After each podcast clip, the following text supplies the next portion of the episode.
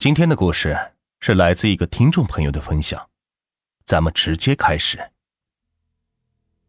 早年间，在我外婆的那个农村里，有个习俗，家里死人了，土葬都要找个师傅，还需要专门的找块地，选择下葬的时辰，棺材都要选好横放或者竖放，死者的头该朝哪个方位。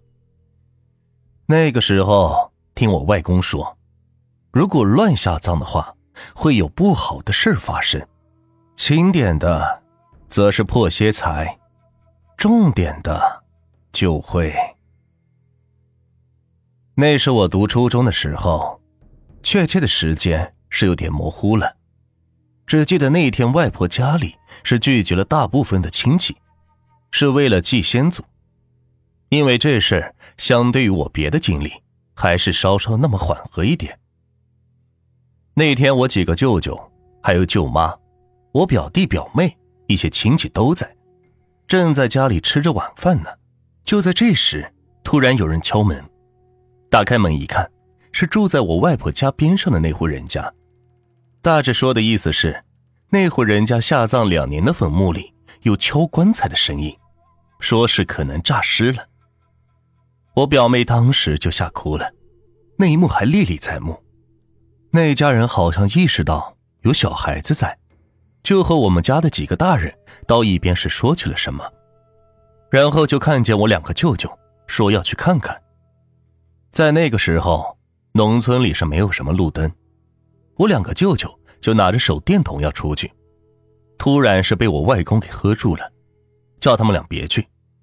我两个舅舅呢是非要去，为此还吵了起来。最后我外公还是拗不过我两个舅舅，我偷偷的从另一个房间里也是走了出去，跟在了我两个舅舅的后面。那个时候我舅舅还是很宠我的，二话没说就带着我一起去了。几个手电筒照的漆黑的路面，我心里是又害怕，但是又期待接下来会看到什么。我大舅是个很不信邪的人，常常也会做出一些出格的事。只见两三步就跑上了坟包顶，蹲在那里是抽起了烟来。我抬头向我大舅那边看去，这时候我分明在他的头顶看到了黑黑的一团雾气，我心中的不安又来了。后来回到外婆家，我们并没有像预期的那样听到抓挠敲击棺材的声音。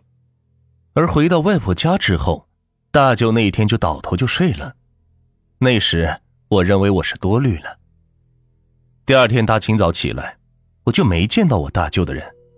平时他是比谁起的都早，今天怎么了？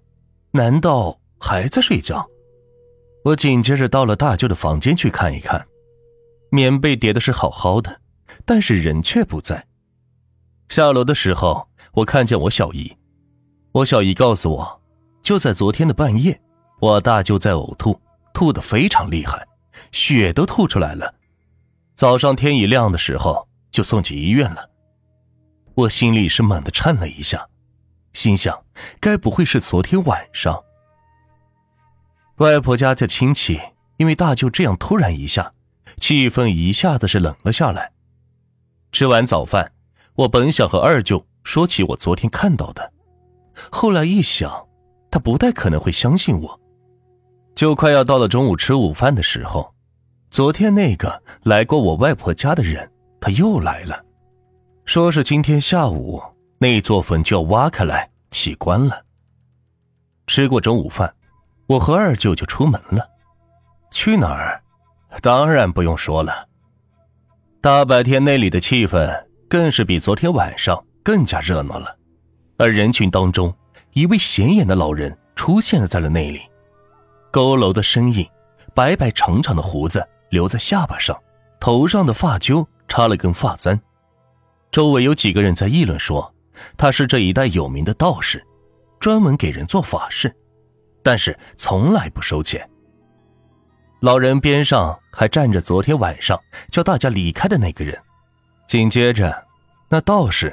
便吩咐几个年轻力壮的挖开坟墓。这座坟是挖了很久，终于是看见棺材了。起了棺材钉，打开棺材的那一瞬间，周围人都是惊叫了起来，我也是当场吓得倒退了好几步。那一眼是我当时看到最毛骨悚然的一眼。那尸体并没有腐烂，而是非常的干瘪，指甲也是黑色的。最害怕的是，黑色的指甲是非常的长。我再看向那老人。好像并没有多么的惊奇或者害怕的表情。紧接着，那个道士从他的怀中拿出了一个袋子，把袋子里的东西是撒向了那具骇人的尸体。我过去看了一眼，是糯米。然后他利索的跳了下去，在尸体的耳朵、鼻孔里都塞了糯米，然后不经意的说了句：“还好发现的早，不然就难了。”说话的同时，已经从怀中拿出了一张纸符，贴在了尸体的额头上。但是令我奇怪的是，这符是怎么贴上去的？紧接着，道士又拿出了一把剪子，把那指甲给剪了下来，用纸是包了一下，放进了口袋里。但是我并不知道他要那指甲干什么用。最后，老道士拿了根绳子，把尸体是捆了又捆。从墓地里爬上来后，对边上的人说：“今天先把尸体放在棺材里，明天你们自己办理尸体火葬了吧。”他还交代，大家晚上千万别接近这里。事后，我大舅的病自然是好了，可是身体却一直很虚弱，一直到现在都是这样。这件事。也慢慢的从村里是传开了去。